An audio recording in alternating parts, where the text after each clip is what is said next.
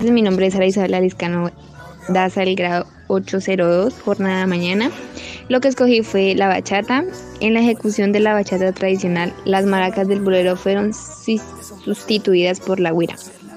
Se asumió la ejecución virtuosa y libre del bongo, propia del son cubano, y se incorporaron guitarras al estilo de los tríos latinoamericanos populares en México, Cuba y Puerto Rico. En primer momento, esta manera cruda de interpretación fue conocida como bolerito de guitarra.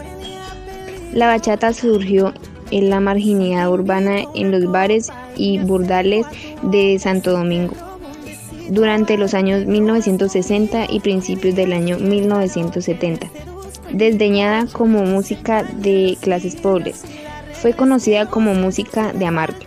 Este concepto se refería al estado de melancolía provocado por el desamor, siempre reflejado con la temática de sus composiciones. Su difusión por estos años estuvo limitada a escasas emisoras, ya que era considerada como una música vulgar.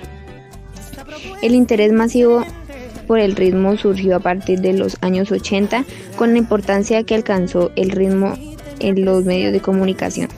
Fue declarado Patrimonio Inmaterial en la Humanidad del 11 de diciembre de 2019 por la UNESCO.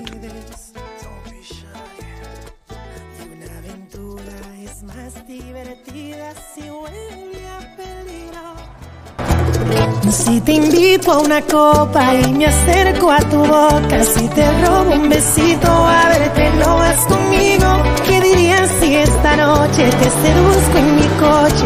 Que se los vidrios y las reglas que goces. Si te falto el respeto y luego culpo al alcohol, si levanto tu falda, me darías el derecho a medir tu sensatez. Poner en juego tu cuerpo te parece prudente esta propuesta indecente?